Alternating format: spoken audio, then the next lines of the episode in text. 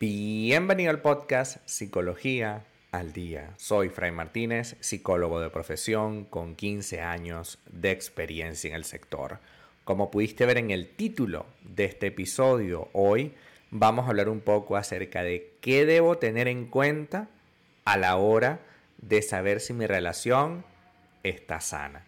Es decir, hoy vamos a hablar de algunas señales que debemos tener en cuenta para saber si realmente la relación está funcionando o si por el contrario hemos normalizado el abuso y el maltrato. El primero de los elementos que debemos estar muy pendientes es el tema de la rigidez mental. La rigidez mental eh, lleva, es la incapacidad de abrir nuestra mente para comprender al otro. Una cosa que, por supuesto, genera muchísimo roce entre los dos. Ciertamente, en algún punto, todos somos egoístas. Es una realidad que hay que asumir.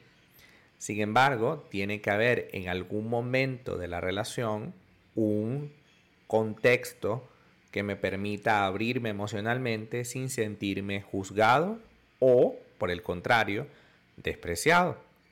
Si, si estás constantemente sintiéndote despreciado por lo que sientes, porque para tu pareja todo tiene que ser de una determinada manera, o si no, prácticamente no existe otra fórmula, o si todo lo que tiene que hacerse es bajo sus deseos y tú no entras en ningún momento en sus deseos, es decir, tienes que seguirle o abandonar el proyecto, pues definitivamente esta relación, por más tiempo que haya, no va bien.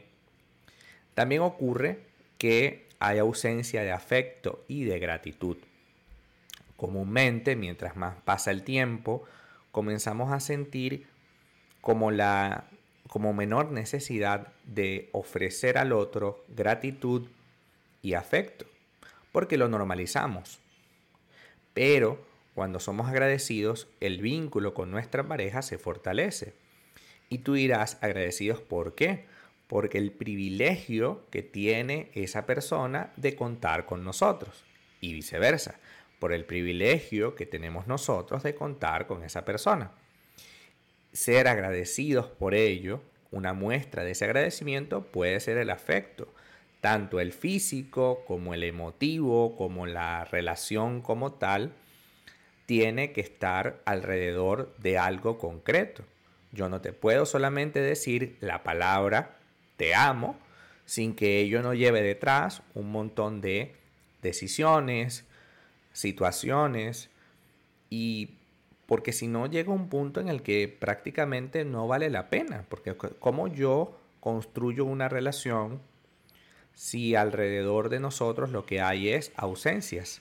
Me siento vacío, me siento incómodo, me siento que la relación no va para ningún lado. Entonces, evidentemente, bajo esas circunstancias, no podemos iniciar o mantener un proyecto. Entonces, la gratitud sí que es importante. Agradezcamos que esa persona confía en nosotros que esa persona eh, está allí para nosotros y si no lo está, pues habrá que hablarlo, ¿no?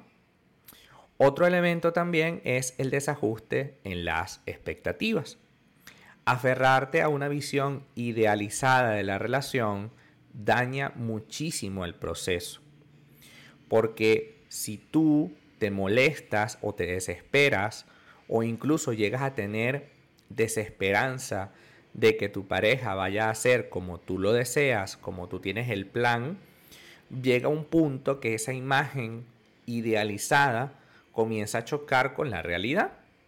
Y realmente lo que tiene que darle importancia es a la realidad. Yo puedo tratar a través de lo ideal a moverte para poder, para poder mejorar la relación. Pues sí, lo ideal puede ser un punto de inspiración, pero no podemos, no podemos simplemente tener la expectativa de que tú serás en algún momento tal cual como me lo indica la expectativa. Debo comprender que esta expectativa puede estar asociada al mito del amor romántico, un mito en el que esta persona es la otra, la, otra media naranja, ¿no? Y, y en realidad bajo ese concepto pues ninguna relación va a prosperar. Tu pareja no puede ser una media naranja, porque eso significaría que tú eres un ser incompleto. Y los seres incompletos difícilmente pueden realizar relaciones sanas. ¿Por qué? Porque la relación que realiza o que mantiene una persona que se siente incompleta es una relación de dependencia emocional. Y ese concepto, la dependencia emocional, no tiene nada que ver con el amor. Depender de otra persona emocionalmente y no decidir estar con ella es durísimo para, para iniciar o mantener cualquier relación. No se puede mantener una relación basada en el desajuste de las expectativas, en el mito del amor romántico o en la tendencia cada vez más necesaria de eh, comunicación. Y ese es otro punto, la calidad en nuestra comunicación. Una cosa es que yo me exprese y otra cosa es que esa expresión lleve un sentido para la relación. Entendamos que si yo estoy insatisfecho en la calidad de la comunicación porque siento que me ocultan cosas o porque siento que la relación no va bien en ese sentido, pues tengo que tomar una decisión al respecto. Tengo que decir, bueno, ¿y ahora qué? Yo no, no me siento bien con la comunicación que tenemos, estoy insatisfecho con la manera como se desenvuelve todo, pero no sé cómo decírtelo. Pues bueno, ese es un punto que tenemos que trabajar.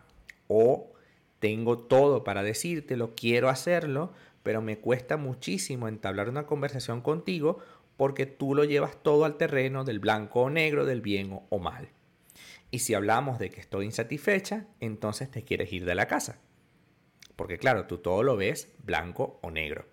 Cuando resulta que estar insatisfecho puede ser el punto de partida para mejorar esta relación en lugar de para decir este tono agresivo de, bueno, entonces si no te gusta como soy, me voy de la casa. O peor aún, que muchas veces se ve en consulta, que por más que hablamos con la persona, esta persona lo que hace es decir, bueno, yo soy así, tú me conociste así toda la vida, pues ¿para qué voy a cambiar? Y resulta que esa, eh, esa es parte de lo que acabamos de decir al principio, la rigidez mental.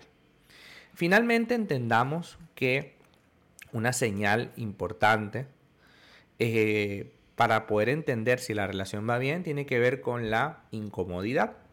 Si ya los mensajes de texto con esa persona, si ya las llamadas perdidas de esa persona representan un enorme problema para ti y te sientes incómoda y te sientes mal, pues algo tenemos que hacer al respecto porque ya te está atacando un punto esencial en tu vida que es la sensación de bienestar.